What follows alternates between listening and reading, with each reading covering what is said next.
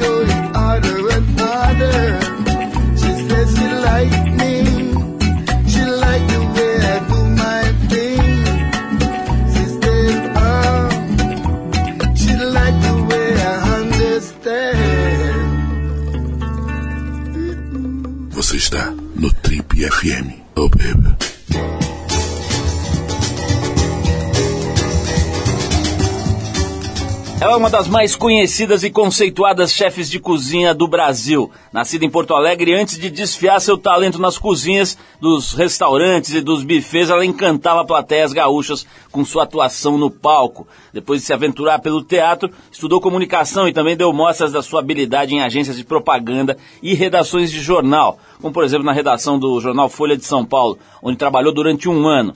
A grande virada na carreira dela aconteceu quando morava em Nova York. Tomada por um súbito desejo, ela se matriculou em cursos de gastronomia e depois de formada para a sorte dos apreciadores da boa cozinha aqui do Brasil, ela resolveu voltar para São Paulo, onde abriu seu famoso restaurante, o Carlota, que já completou 16 anos, vai para o 17º aniversário e que ganhou há 10 anos atrás a sua versão carioca. Atualmente ela gerencia mais dois restaurantes, o Las Ticas e o Estúdio 768 além de ser colunista da Rádio Band FM, das revistas Casa e Comida, Estilo Zafari e de comandar o programa Brasil no Prato, um dos canais do grupo Fox, o Bem Simples. Quem se liga em boa gastronomia e empreendedorismo já deve ter percebido que a gente está falando da empresária Carla Pernambuco, que foi conselheira de ninguém menos do que João Dória Júnior na oitava temporada do programa O Aprendiz, na Rede Record, e que acaba de lançar o seu sexto livro, chamado As Deliciosas Férias de Beatriz, pela editora Leia. Carla, é um prazer te receber aqui no programa. Gostei muito de dar esse, essa panorâmica aqui sobre a sua carreira, porque tem de tudo, né? E tem coisas que não estão aqui, mas que eu sei, e só eu sei, mas vou compartilhar com os nossos ouvintes ao longo da nossa conversa. Seja bem-vinda minha querida Carla Pernambuco. Quanto tempo, né, Paulo? Eu tava, tava falando aqui que a gente se conhece há tanto tempo, há uns 22 anos mais ou menos. Vamos começar, inclusive, por esse aspecto da sua vida que nunca aparece nas suas biografias, mas que eu sempre gosto de revelar, que você foi uma das mais fantásticas garotas de praia deste país, desfilando a sua beleza pelo Pier de Ipanema e outros locais adjacentes. Não, Pier acho que não, né? Pegou essa época do Pia lá de Ipanema, Carla? Olha, deixa eu te falar, eu peguei muito a turma do. Eu era muito amiga dos surfistas. Né, de uma tá, geração. uma famosa rico. cocota. Isso aí, é tipo, vamos falar que foi um pouco isso. Não, eu fui muito amiga do Horácio Seixas, que era o, shape, o que shapeava as pranchas do Rico, que mora no Havaí. No Havaí, hoje. né? Tá lá firme lá, Horácio. Isso, Horácio é super meu amigo. E quando eu, a minha avó, mãe da minha mãe, morou no Rio de Janeiro muitos anos. Então eu passava as minhas férias escolares com a vovó materna. Aquela famosa gatinha gaúcha chegando na casa da vovó. Imagina a turma do Rio de Janeiro que acontecia. Né? Eles iam sobrevoar a casa da sua avó de asa delta Nada ali, disso. esperando você sair. Nada disso. Eu te fiz grandes amigos nessa época e, e o Rico viajava. Naquela época os campeonatos de surf estavam começando, né? E se viajava de carro da- do Rio de Janeiro até o Nordeste, num Opala. Maravilha. Isso E- sim era aventura, E né? se ficava hospedado e se almoçava na casa de Raulzito, na Bahia. Nossa, você, chegou a fazer Sim, isso? o Horácio é primo do Raul, né? Não, não sabia É, disso. primo irmão do Raul. Não acredito. Então, aí Tereza Rinaldi, que está em Los Angeles hoje, que era uma namorada do Horácio, que é uma grande amiga. E muito em Bituba, né? Em Bituba foi muito frequentado também. Peraí, você almoçou na casa do Raul Seixas, é isso que você está me dizendo? Isso, isso. Ah, ele é primo irmão. Pô, ele é mas peraí, você vai precisar contar esse almoço, porque um almoço, ainda, ainda ligado a essa coisa da gastronomia, como é que foi esse almoço aí, Carla? Comida tava- baiana, pérolas da comida baiana. E ele tava lá, o Raul, como é que é? Ele apareceu, né, no almoço. E, Que ótimo. Então, Horácio tinha essa, essa veia na fa- da família baiana, que a mãe do Horácio é baiana. Acho que ela é irmã da mãe do Raul. Olha só, curiosamente, vi uma foto ontem do Horácio na- no, no- no celular do Marcelo Serpa, Hum. publicitário Marcelo Serpa, teve lá com o Horácio no Havaí, encomendou umas pranchas lindas lá com o Horácio. O Horácio tá ótimo, mesma cara, com uma barba, uma belíssima barba branca, tá meio Papai Noel. Ele teve jantando comigo no Rio, ele veio com a Marisa, com a mulher dele, que é uma super cozinheira, inclusive. Marisa é uma italiana que faz comidas deliciosas, assim. Faz uma massa com abobrinha, uma abobrinha feita no muito azeite, bom e abobrinha, só para, isso. para que eu não trouxe a bacia para coletar a saliva. Ah. Então é melhor você parar de falar desses pratos que eu estou com fome. Mas o, o, o a gente tem falado muito do Raul Seixas aqui por conta desse documentário, né, sobre a vida Uhum. dele. Não sei se você já pôde ver. Que é muito legal. Precisa Eu já ver. li, não vi, mas já li sobre o, sobre o trabalho. Precisa ver esse documentário, porque, como, como sempre, né, os documentários, esse tipo de coisa, não fica muito tempo em cartaz nos cinemas, né? Então tem que aproveitar. Mas é o seguinte, é, e essa tua experiência no teatro aí? Eu sabia que você tinha uma passagem pelos palcos, mas não sei muito detalhes Foi o terror do meu pai, um médico gaúcho. Imagina em 1978 a filha mais velha, a única filha mulher, resolver andar só com Ainda tinha, artistas. ainda tinha esse, esse preconceito naquela, naquele tempo ali? Ah, olha, lá no Rio Grande do Sul tinha um pouco de preconceito, sim, porque um médico ele, ele queria que eu fosse Freira. cirurgiã. Não, cirurgiã igual a ele. Meu irmão foi por essa carreira. Mas, mas foi difícil. é, sa- eu saí de casa com 17 anos, fui morar sozinha. E a minha turma era essa. Eu sou do, desse, desse mundo artístico, né? Gravava as trilhas dos espetáculos nos estúdios e estava sempre em contato com essas pessoas de teatro. Então, fiz parte do grupo, na verdade. Quando eu comecei a fazer teatro, eu fiz Na Universidade Federal do Rio Grande do Sul, né? isso aí. Mas só que antes de entrar para o curso de teatro, eu entrei para o grupo que era o grupo que era o Zé de Abreu, era o produtor desse grupo. O Zé era ator e produtor. Está na novela das oito agora, fazendo um rabugento maltrapilho. Então o Zé, naquela época, tinha um dos grupos que funcionava, porque eles tinham uma, uma produção, a Nara, a esposa dele, era, era um grupo de pessoas muito sérias ligadas ao, à universidade e, ao, e à produção local de espetáculos. E eu fui cair dentro desse grupo e fiz alguns espetáculos lá, e de lá eu fui fazer universidade. Agora, como atriz você se considerava boa, tinha talento ou você já percebia que você devia ser chefe, tentar outra coisa na vida? Ah, eu sempre lidei muito bem com as leads comunicativas, né? Eu acho que eu sou bem comunicadora, né? Mais do que do que eu era na época, não me dava conta disso. Sou muito exigente, muito crítica, Paulo. Então, na época que eu fazia, que eu, naquela época quando eu fazia teatro, eu já achava que tinha que ser muito boa e muito melhor para fazer. Mas eu não parei de fazer por isso, não. Eu parei porque a minha filha nasceu quando eu tinha 22 anos e eu precisava me sustentar porque eu não tinha a moleza da minha família. Apesar do meu pai poder me ajudar, ele falou: quer fazer isso da vida? Então vai, querida. Ah, ele não te dava uma força. Não, não deu força, não. Carla, você falou que você é exigente e crítica, mas a gente não sabia que você se tornaria uma vilã na televisão. É sobre isso que falaremos logo a seguir. Antes eu vou tocar uma música aqui. A Carla se transformou numa malvada que demitia pessoas e que trabalhava é, ao lado do pequeno João Dória, demitindo sumariamente os pobres jovens que iam ao programa. Mas disso a gente vai falar daqui a pouquinho. Eu vou tocar aqui um som do Ben Lee, que é um ator e cantor australiano que lançou em outubro do ano passado seu nono álbum, o Deeper Into Dream. Desse disco a gente separou a faixa Indian Miner. Depois do Ben Lee, a gente volta com a chefe de cozinha que foi vilã por alguns meses e destilou veneno nas mesas de João Dória Júnior. Carla Pernambuco com a gente hoje aqui no Trip FM. Vamos de Ben Lee, vai lá.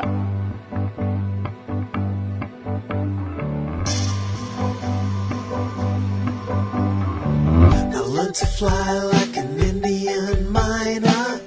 I remember being left alone. She rushed ahead and I followed behind her when all I wanted was to go back home. And outside there's a storm that's raging at night. I was nice, but sometimes it takes you by force.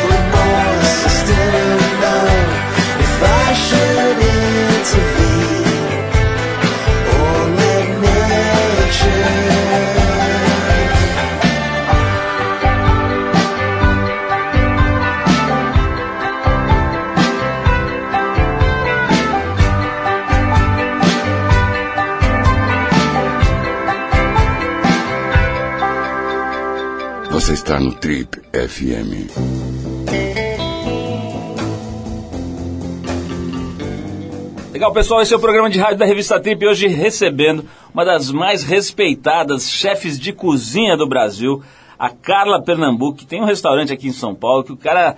Eu já vi gente passando a comida, a comida chega na mesa, o cara passa na cara para ver se rejuvenesce, porque o negócio é tão gostoso que as pessoas ficam alucinadas lá com a comida. Eu já vi gente querendo lamber a mão do garçom porque sobrou um pouco da comida ali na mão. O negócio é sério ali. Mas a Carla enveredou por caminhos ligados às suas origens na área de comunicação e resolveu aceitar um convite para ser uma pequena vilã no programa O Aprendiz, em sua versão apresentada pelo João Dória Júnior. Carla, como é que você foi parar nessa história, né? Porque eu quando vi, confesso, quando eu liguei a televisão e vi você lá, meio assim empinadinha, com uma cara de brava, eu falei, não é, não é a cara, arrumaram uma sósia dela, porque era muito diferente, né, do teu jeito, pelo menos do que eu conheço do teu jeito.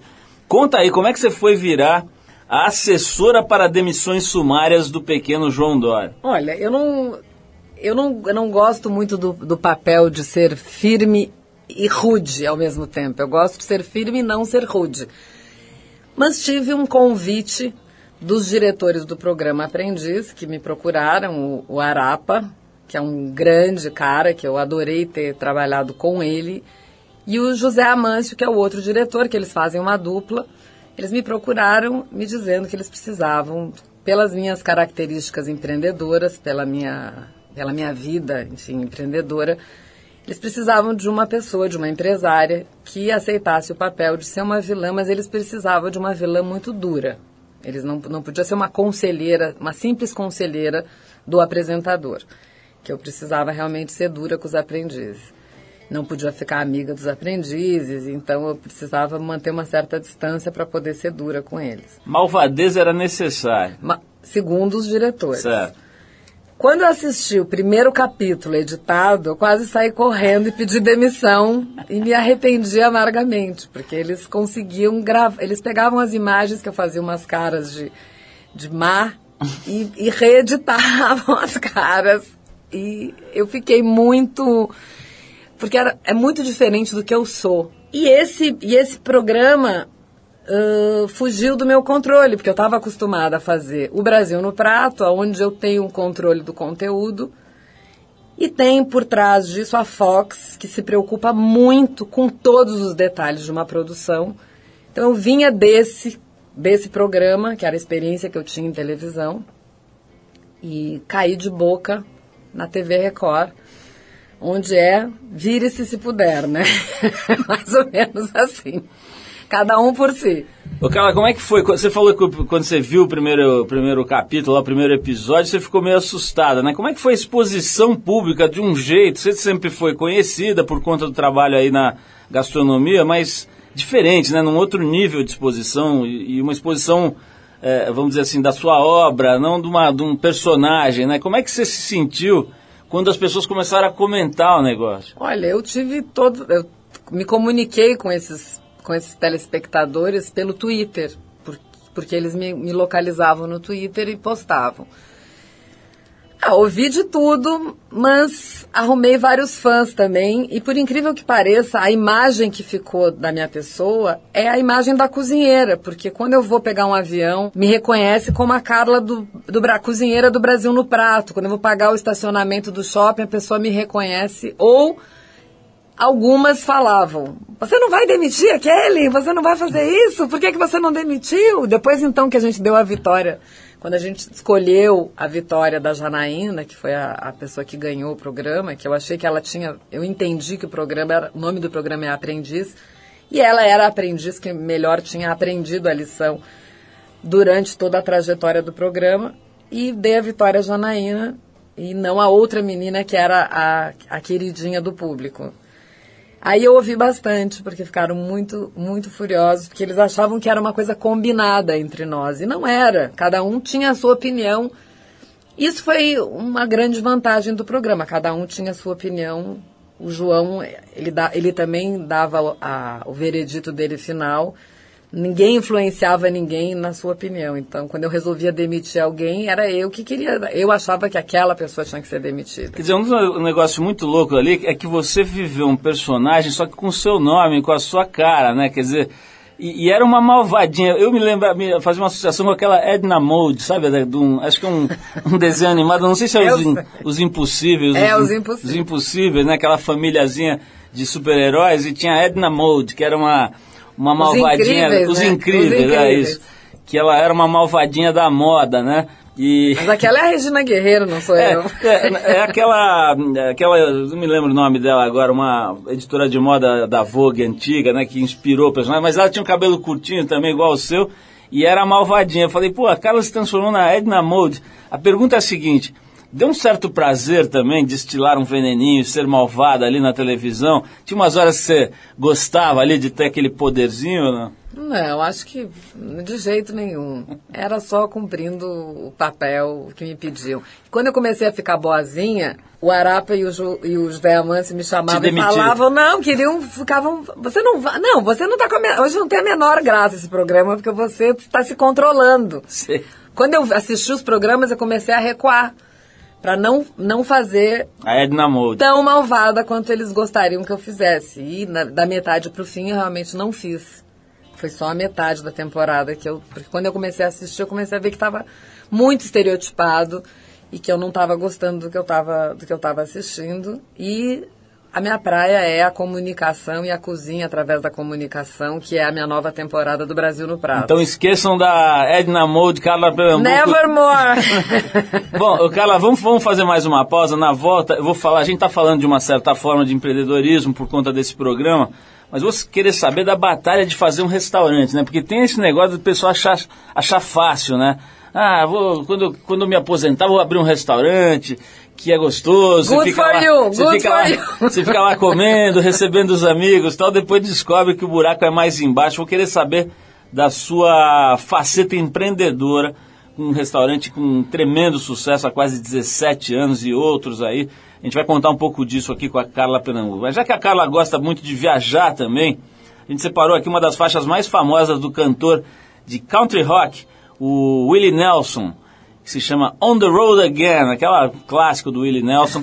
Daqui a pouquinho a gente volta com Trip FM, hoje conversando com Edna Mo... Não, não, com a Carla Pernambuco, a nossa querida Carla Pernambuco. Vamos de Willie Nelson, a gente já volta.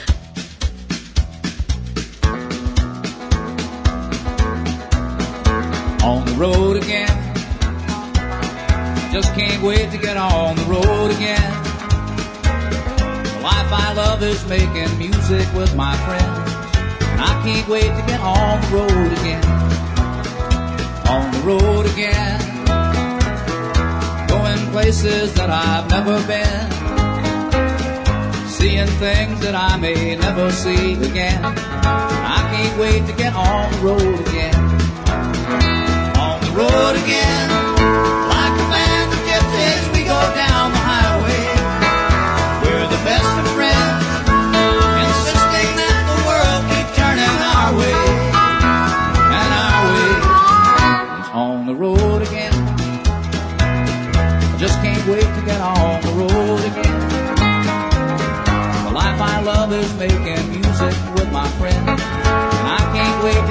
On the road again.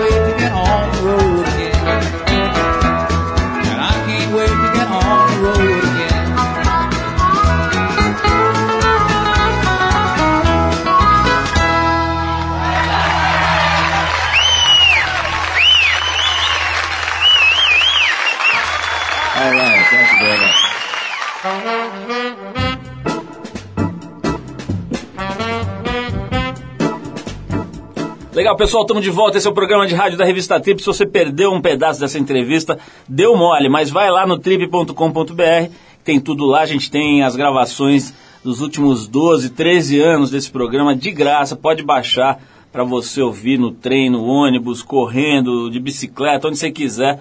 E também na hora que quiser ouvir. A gente está conversando hoje aqui com a Carla Pernambuco. Carla, falei antes de tocar o Willie Nelson sobre o lance do empreendedorismo, né? Que você meteu a cara ali abriu logo um restaurante em São Paulo, né? Certamente a cidade mais difícil da América Latina, talvez, né? Porque tem uma concorrência brutal, né? São Paulo é super famosa pela gastronomia. Você tem 200 milhões de restaurantes aí, todos é, é, competindo, muitos é, muito bons, né? Como é que foi aí essa aventura é, de lançar um empreendimento? Você, pô, 17 anos atrás praticamente, né? Fazer um empreendimento num bairro que não tinha, num, num lugar, vamos dizer assim, que não tinha é, uma tradição ali de, pelo menos as ruas ali onde você se instalou, não tinha uma tradição de, de atrair público, não tinha um fluxo natural de público para consumir ali é, é, uma comida de, de, alta qualidade. Conta um pouquinho dessa, desse empreendimento de fazer o seu restaurante. Vou tentar resumir essa história, que é uma história um pouco longa. Quando eu voltei de Nova York, já em Nova York, já com a ideia de quando voltasse para o Brasil fazer isso da vida, o Fernando e eu resolvemos procurar um lugar para fazer um, um, pequeno lugar de take-out, que era, que era muito comum no, no, início dos anos 90, quando a gente viveu em Nova York, fazer isso. E começamos a procurar um lugar perto de casa para não ter deslocamento. E era o dinheiro que a gente tinha, era para comprar um sobrado que estava demolido, nessa rua onde a gente achou. A gente acabou ficando ali pela proximidade e pela vontade de fazer um, um restaurante de vizinhança, de neighborhood, né? Cuidar desse, desse pedaço que, tava, que não tinha nada acontecendo. Só que a ideia não foi fazer um restaurante. A ideia era fazer uma rotisserie, um take-out, um lugar para comer, para tomar café, que tinha quatro mesinhas e um balcão muito grande de comida para levar para casa. Isso foi, a gente passou, comprou essa casa em 94, no, quando a gente chegou de volta dos Estados Unidos no final de 94, passou o ano de 95 reformando essa casa e eu fazendo festas e o Fernando fazendo muito catálogo da Pernambucana para pagar a obra. Vamos explicar um pouquinho para as pessoas, né? A Carla é casada com o Fernando Pernambuco, que é um excelente fotógrafo, né? Que fez uma carreira brilhante na fotografia, muito especialmente na fotografia de moda, de publicidade. O takeout é um restaurante que você pega as coisas para levar para casa e o bairro onde ela se instalou, para quem está ouvindo a gente fora de São Paulo, talvez não conheça o Carlota, é o bairro de Higienópolis, é um bairro eminentemente residencial. Existe lá, existem núcleos onde você tem restaurantes e tal, mas na região ali onde você se instalou naquela época... Off Boim, né? Off, off Vila Boim, exatamente, é fora do centrinho ali de Higienópolis. Mas conta aí. E o Fernando... Uh ele antes de fazer fotografia, ele fez arquitetura. Então ele, a cara do Carlota foi ele que fez. Então a gente pegou aquela casa que estava toda demolida e construiu esse lugar sem a menor pretensão de virar um restaurante. E aquele momento a cena gastronômica estava muito abandonada também na cidade. Na verdade, você falou que é uma cidade muito competitiva, realmente é. Todo mundo sabe o que é bom, todo mundo viaja, todo mundo está indexado. E o Carlota se estabeleceu dentro desse espírito de fazer comida para as pessoas que eram parecidas conosco, de grupos de, da mesma tribo que a gente circulava, que era as artes, a publicidade, a fotografia, o jornalismo, e eram, foram essas pessoas que começaram a frequentar o Carlota e depois o Carlota ganhou o público da cidade toda. As pessoas iam lá, atravessavam a cidade para comer. Ninguém fica 17 anos no mercado à toa né? Mas, mas eu, eu digo o seguinte, as pessoas acham que restaurante é só criação de prato, mas tem muito de cuidar da administração e fazer com que o restaurante mantenha sempre a qualidade do serviço e da comida. Ou pelo menos na maioria das vezes, porque como não é uma ciência exata, também não dá para controlar 100% do tempo. Mas eu acho que a gente chegou no lugar certo na hora certa. E foi uma aventura e é, só que o que, que aconteceu? A gente nessa proposta, sem pretensão de abrir um lugar para comer poucas mesas e tudo, como nada estava acontecendo na cidade, chamou muita atenção o que a gente estava fazendo. E em dois meses, eu lembro que saiu uma crítica do, Josi, do Josimar Melo, que foi, foi assim, uma pedra fundamental, digamos, no Carlota, porque ele dizia é, Pinta de Nova York, Ares Familiares e Pinta de Nova York, era algo assim. E ele fazia uma crítica muito acertada, pontuando o que, que podia ser melhorado e tudo. Chamou atenção, a gente pegou aquilo, falou, não, isso aqui não vai ser um take-out, isso aqui não vai ser uma rotisserie, a gente tem que transformar isso num pequeno restaurante de bairro. Diminuímos o balcão, recuamos o balcão, deixamos o balcão bem pequenininho e conseguimos colocar 10 mesas dentro do restaurante. E por nove anos, a gente teve muita disputa pelas 10 mesas do Carlota, até que conseguimos pegar a casa do lado e dobramos de tamanho e hoje temos 20 mesas. Já fazem sete anos. E quando o Carlota de São Paulo tinha sete anos, a gente se aventurou uma, uma, a cidade do Rio de Janeiro. Quer dizer, basicamente uma batalha incansável qualquer negócio. Sempre que a gente traz empresários ou gente que, enfim, iniciou alguma coisa o, o, e que deu certo, a, é sempre a mesma história. Né? Uma, uma, uma ideia muito clara, uma vontade muito grande de empreender, de fazer aquilo sair do chão e depois uma batalha sem fim. Né? Ah, porque, a gente, porque nós ficamos formados em direito trabalhista, direito tributário, você aprende como empresário, dono de restaurante, a fazer muitas outras coisas que não é o que você mais gosta de fazer. Tanto que eu, esse ano, estou voltando, vou voltar a estudar a cozinha, vou voltar para a cozinha, sabe? Porque fiquei esses 17 anos tentando fazer o negócio dar certo, que deu certo. Você tem virado despachante de luxo, né? Aprender a fazer tudo isso e a lidar com gente, a fazer RH e a conseguir capacitar as pessoas, treinar, porque não, não existe formação.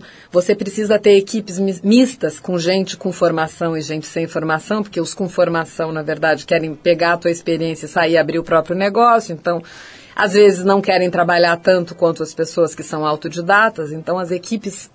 É, é, é bem, é bem complexo o trabalho do restaurante. RH puro, né, Carla? Olha só, você falou aí sobre voltar a estudar gastronomia. Eu vou, eu vou te perguntar uma história aqui. A gente teve. Aqui o ano passado, o Alex Atala, né, ele já veio várias vezes ao programa, até já trabalhou aqui na Trip, mas na última vez que ele teve, ele falou uma coisa interessante. Eu vou deixar isso no ar para a gente voltar no próximo bloco e você me responder. Ele disse que a gastronomia, na opinião dele, virou uma das coisas mais chatas do mundo, cheia de supostos entendidos, de regrinhas, de firulas e etc. Vou querer saber se você concorda, se acha que o Alex está certo ou se ele comeu algum cogumelo estragado antes de falar essa coisa aqui no nosso programa. E a gente volta já já depois de ouvir um dos principais hits do cantor britânico Elvis Costello. A faixa é Watching the Detectives, de 77, época em que a Carla estava desfilando lindamente os seus biquínis feitos à mão na praia de Imbituba, ao lado do primo de Raul Seixas, o pequeno, o pequeno, como é que ele chama agora? Horácio Seixas. Seixas. Depois do Elvis Costello a gente volta com a Carla Pernambuco falando sobre se é verdade que a gastronomia está chata. Vamos lá, Elvis Costello.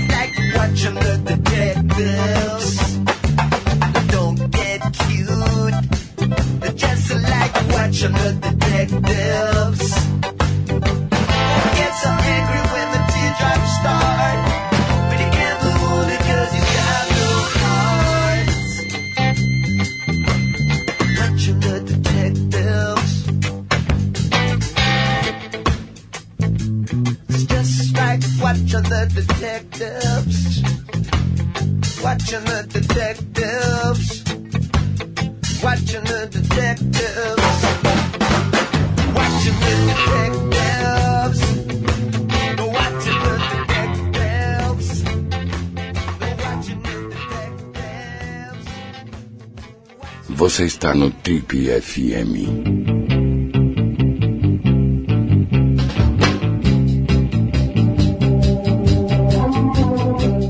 Legal, pessoal, estamos de volta. O programa de rádio da revista Trip hoje conversando com a chefe Carla Pernambuco. Ela que tem também uma atuação interessante na televisão, está levando um programa muito legal aqui no, no, no canal bem simples né, da, da Fox, que é um dos canais da Fox, chamado Brasil no Prato. A gente já vai falar daqui, daqui a pouquinho sobre o programa, mas eu quero começar com essa pergunta que eu deixei no ar, Carla. O Alex Atala esteve aqui ano passado e numa espécie de mini desabafo ali, ele falou: ah, a gastronomia está uma das coisas mais chatas do mundo, todo mundo é especialista, todo mundo é, é- é entendido, é, tem regra disso, regra daquilo, cheio de firulas e tal. Quer dizer, ele advoga por uma coisa mais simples, talvez, ou, uma- ou menos cheia de, de complicações artificiais. Você acha que o Ale está certo? Você, você sente isso também ou não? Bom, eu concordo com ele e, na verdade, o meu caminho sempre foi de não fazer isso, né? De não fazer essa gastronomia. Eu acho que ele, por ter ocupado o primeiro lugar do pódio, acabou ficando com essa responsabilidade. É, esse é o ônus de ser o primeiro do, do primeiro lugar. A cobrança para quem está no primeiro lugar é muito maior. É melhor comer o mingau pelas bordas e não ter essa cobrança tão é, séria, porque as pessoas ficam exigindo tudo de você, né? E lógico ele deve estar cansado de tantas cobranças e tantas críticas, porque ele faz um trabalho excelente há muito tempo e acho que é um porta-voz da gastronomia brasileira bastante interessante fora do Brasil também. Ele faz um trabalho de divulgar a nossa culinária, que é um pouco que eu faço com o meu programa, O Brasil no Prato, que Acho que a gente tem papéis semelhantes de fazer, comunicar sobre a culinária brasileira, né, a diversidade que a gente tem. Mas eu acho, eu acho um verdadeiro porre. É, essa, essa, vamos dizer, essa formalidade toda que virou um jantar de degustação, essa, essa cena formal nunca foi a minha cara. O Carlota é extremamente descontraído. O Carlota é um lugar que você pode ir como você estiver, você não precisa se arrumar para ir. É um lugar para namorar. Eu acho que um lugar, um bistrô brasileiro. A proposta deve ser essa, de você chegar sem o compromisso de, se você quiser tomar uma cerveja, uma Coca-Cola, um suco e compartilhar várias entradas, você é super bem-vindo. Não tem um sommelier, nada contra os sommeliers, mas o estilo do restaurante, do nosso restaurante não combina com isso. Isso que o Alex está dizendo essa pompa toda que se formou em, em torno da gastronomia, que os foodies, né, que são os fanáticos por comida, começaram a incomodar porque eles tudo eles querem uma grande invenção, uma grande sensação, então a comida deixou de ser simplesmente um prazer para virar uma chatice. Eu concordo completamente com ele. Eu sempre fui em busca do oposto e acho que eu consegui. Eu tenho sucesso comercial do Carlota se deve a isso, porque não, não, faz, não compartilhamos dessas ideias. Lógico que é gostoso ir comer um jantar de degustação de vez em quando. Eu adoro. Tem lugares que eu vou, inclusive em São Paulo, eu adoro degustações japonesas, do Jun Sakamoto, do Murakami. Acho delicioso fazer de vez em quando, mas não é para todo dia. Ô, cara, eu vou, quero aproveitar e mandar um abraço pro Murakami, ele é nosso ouvinte aqui. Sempre que eu encontro, ele vem falar que eu vi a entrevista do fulano, do Beltrano, um abração pro Murakami que faz umas coisas bem loucas, né, no seu restaurante japonês. Mas, ô, ô cara, vamos falar um pouquinho do programa, né, do Brasil no Prato. Brasil no Prato, você estava me dizendo agora que você começou uma nova temporada aí em que você tem convidados, etc. Como é que é exatamente o programa para quem não conhece? Bom, o Brasil no Prato foi um convite. Na verdade, eu participei de um casting que a Fox, quando estava montando esse canal de culinária aqui no Brasil, fez um casting com 200 chefes. Eu fui 200 chefes? 200 chefes de Foi só um todas as idades, de todas as idades. E quando eu cheguei no estúdio para fazer a gravação do teste, eu não acreditei na, na quantidade de gente que conhecida que estava lá fazendo o teste. Eu- eu jamais pensei que eu fosse ser escolhida para esse, pra esse programa, porque, lógico, eu tinha um histórico, eu já tinha alguns livros publicados, eles queriam o meu programa era um programa que eles queriam alguém com. Eles não queriam todo mundo jovem na- no canal, então eles queriam alguém com um pouco mais de experiência. Mas enfim, me chamaram em 2010, no começo de 2010 eu fui a Buenos Aires, porque a Fox Latinoamérica fica em Buenos Aires por enquanto, né? Depois não sei o que vai acontecer, porque agora com a nova lei do conteúdo nacional, essa minha segunda temporada já foi gravada por uma produtora brasileira, que é a Zé Pelim de Porto Alegre, que é uma ótima produtora. Segunda temporada, o que que é? Ele deixa de ser um programa de culinária, de passo a passo de culinária, para ser um programa de comunicação que fala de culinária. Ele não é um programa sobre técnicas de cozinha, ele não é um programa de receita. É um programa que fala da culinária brasileira e mostra pessoas ah, de todas as etnias. Um Brasil multicultural, um Brasil cosmopolita, um Brasil urbano, não um Brasil regional porque eu também já estou um pouco cansada de excesso de, de ingrediente brasileiro, que agora todo mundo que quer ser chefe no Brasil resolve que só pode cozinhar com re- ingrediente brasileiro. Se não tiver uma priprioca na receita, não passa no teste. Pois é, que não é muito a minha turma fazer isso. Então a gente tem um programa, uma nova temporada de 26 episódios com gravada no estúdio 768, que virou estúdio de verdade. Então é a minha casa. Temos duas cozinhas, uma diferente da outra, uma mais laboratório para testes, outra mais ampla, toda branca, bem com a cara do Carlota, espaçosa, confortável. Então trabalhamos com duas cozinhas, metade dos programas são gravados numa cozinha, a outra metade no outro. E temos convidados que são amigos, alguns cozinheiros, outros não. Próxima temporada você tá lá, Vamos lá, cozinhando e falando. Vou fazer o meu ovo mexido que é excepcionalmente bom, você vai ver. Delícia, eu fiz um programa de- de- sobre ovo, que quem foi o meu convidado foi o Emanuel Bassolé, que Boa. foi a coisa mais divertida. Não vai dar pra competir com ele.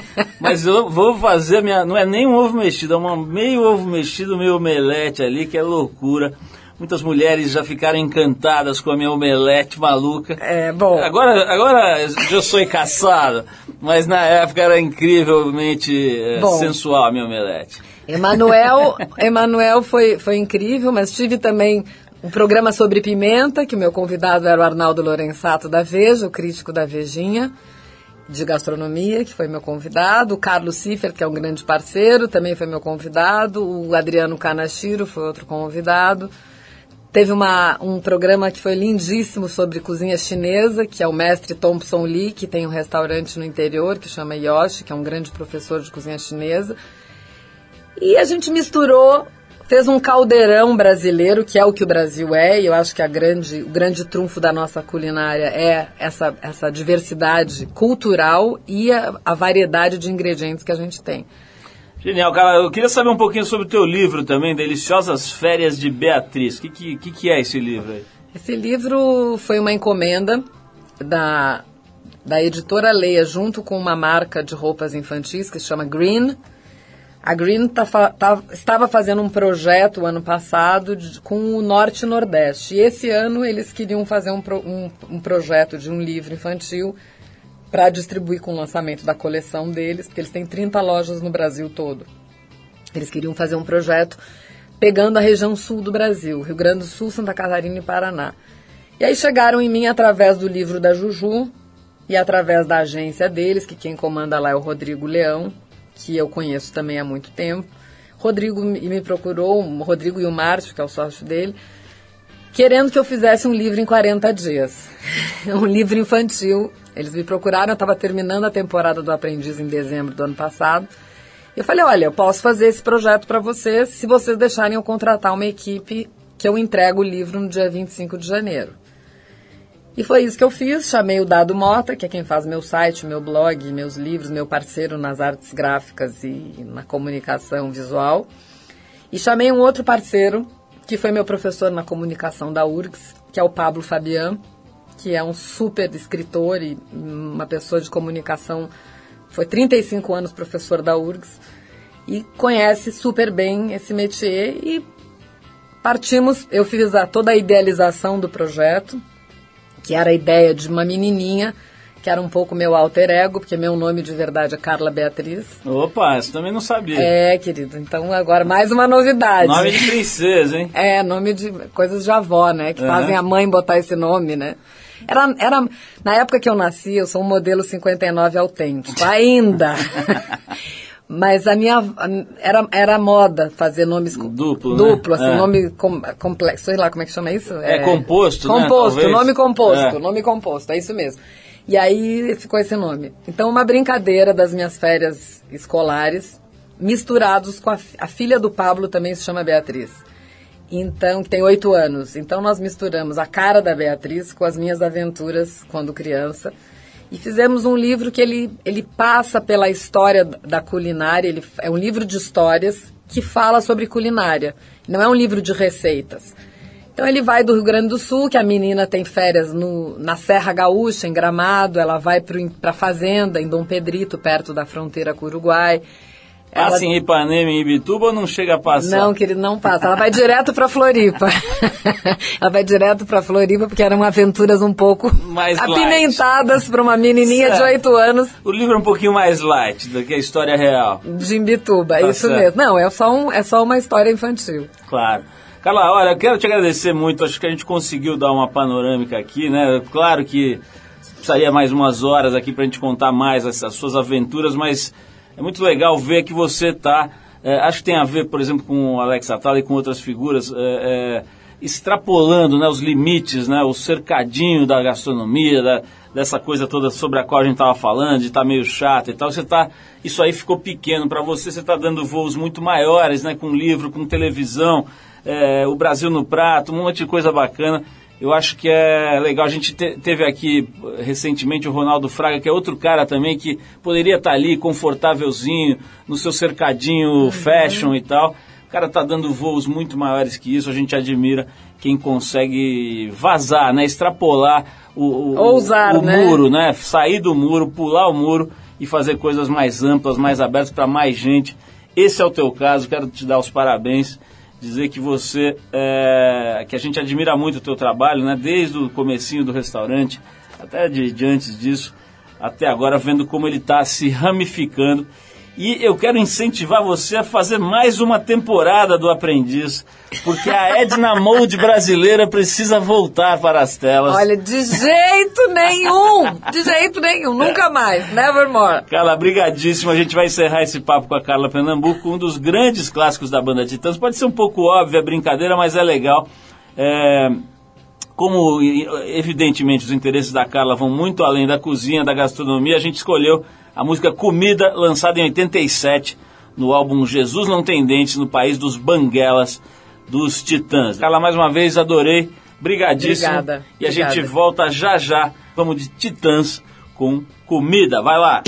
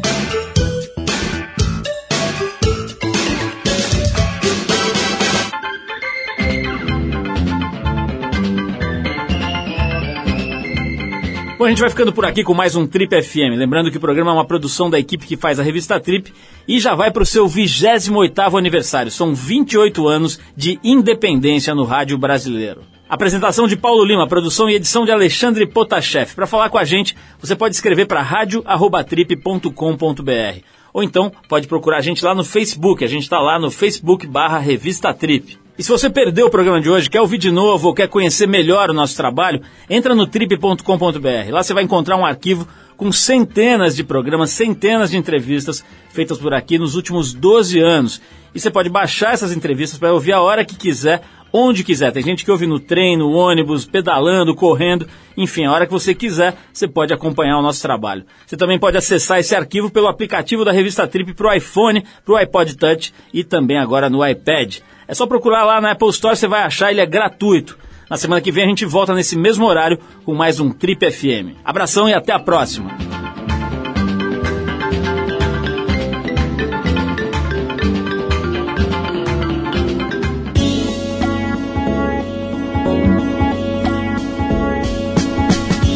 Você ouviu Trip FM. Patrocínio Chevrolet Cruze Sport 6. Esportividade por quem pensa grande.